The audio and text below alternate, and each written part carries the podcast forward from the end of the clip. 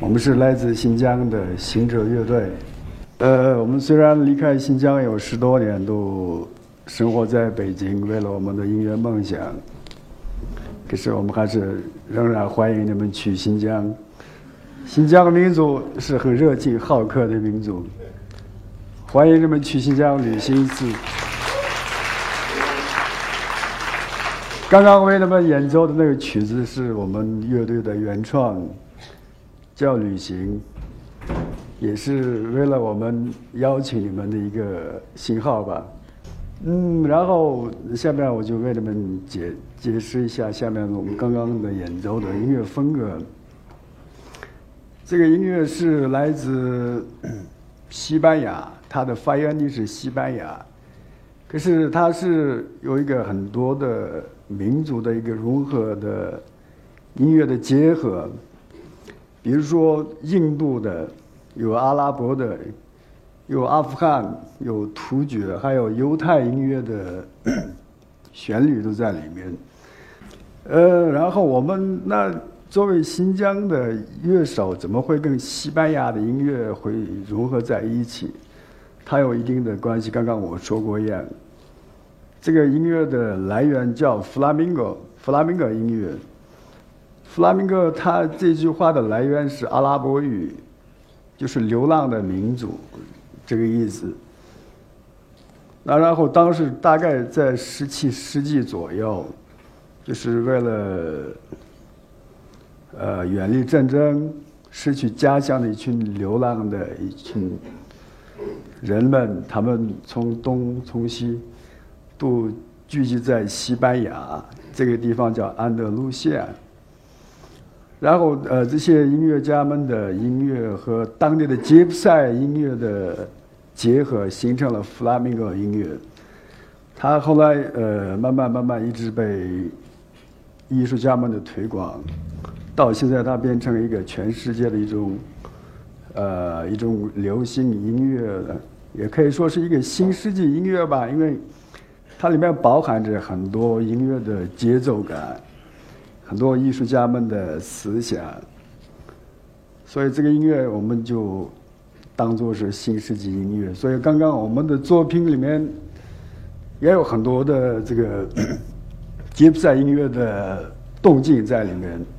然后我们作为新疆的小伙子们，所以呢，我们新疆的小伙子的，呃，比如说过去还是现在，我们的那个情调、生活方式，呃，然后还看到有朋友问我，你为什么你作为新疆人，你为什么不做你新疆民族的音乐？干嘛要去抱着西班牙的吉他？呃，我认为民族的音乐。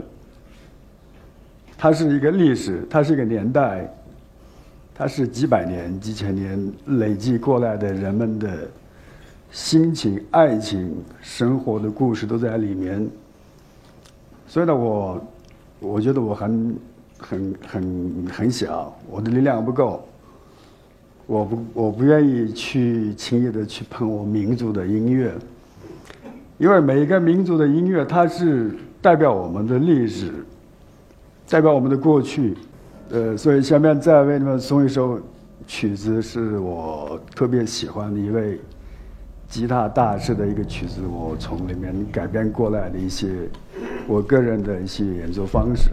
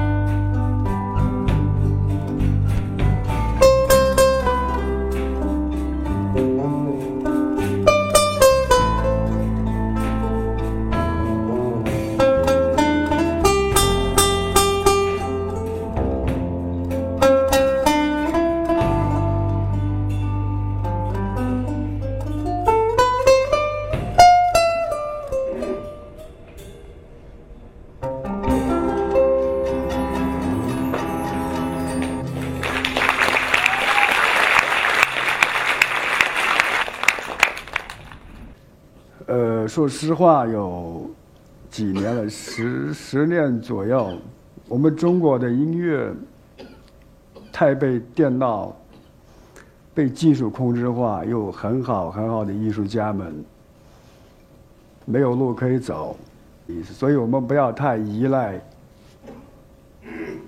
依赖科技，不要太依赖电脑，不要依赖手机，对吧？那比如说，很简单，呃，那我经常会坐地铁去去一些地方，或者我会看到男女朋友坐在旁边都是拿着手机。我去咖啡厅想喝杯咖啡也是，他们很可能是一个星期或者一个月没有见面。我为什么要说这个？就是那因为我们。呃，纯音乐就现场的，有真正的艺术家们演奏的音乐，越来越消失在我们中国这个音乐坛里面，是因为都是电子音乐控制了我们。一台电脑，我就可以编一个交响曲，对吧？变成一个交响乐队，然后我们优秀的贝斯手、鼓手们没有机会去演出。那这样，那一个人你靠电脑去去写东西、去发明、呃，去创作音乐，我觉得这个电脑它它才不管你的灵感是什么，你按一个钮就是按错就错了，按对就对了，对吗？所以我想说，就是希望中国有更多的这样的平台，去鼓励我们艺术家们去说说心里话。因为艺术，它都是跟你的心情是一体的，它不是一个，不是一个科幻片，不是你想到的一个东西。当你一个人有灵感的时候，你写出来的那个音乐，我相信，任何人听到他都会感动，因为你的故事跟他的故事是一样的，我们都是。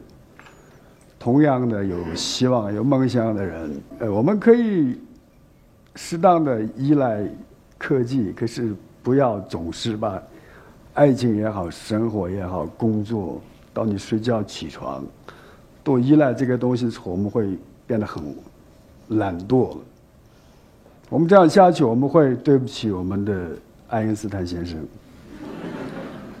我有很多朋友非常优秀、非常优秀的艺术家们。都一样，他后来没有很好的机会去演出，所以他变成用电脑去为了生存，他会变成去作曲家，变成去陪棋这样。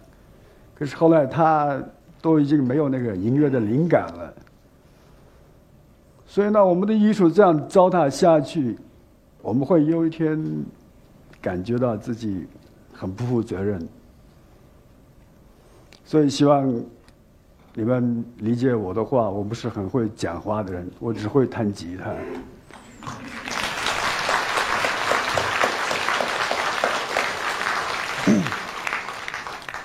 所以我最后的希望也是中国音乐，希望纯音乐、真的音乐，用心灵做出来的音乐这个方面去发展。我相信我们都是聪明的人，很快可以把中国音乐。救出来了，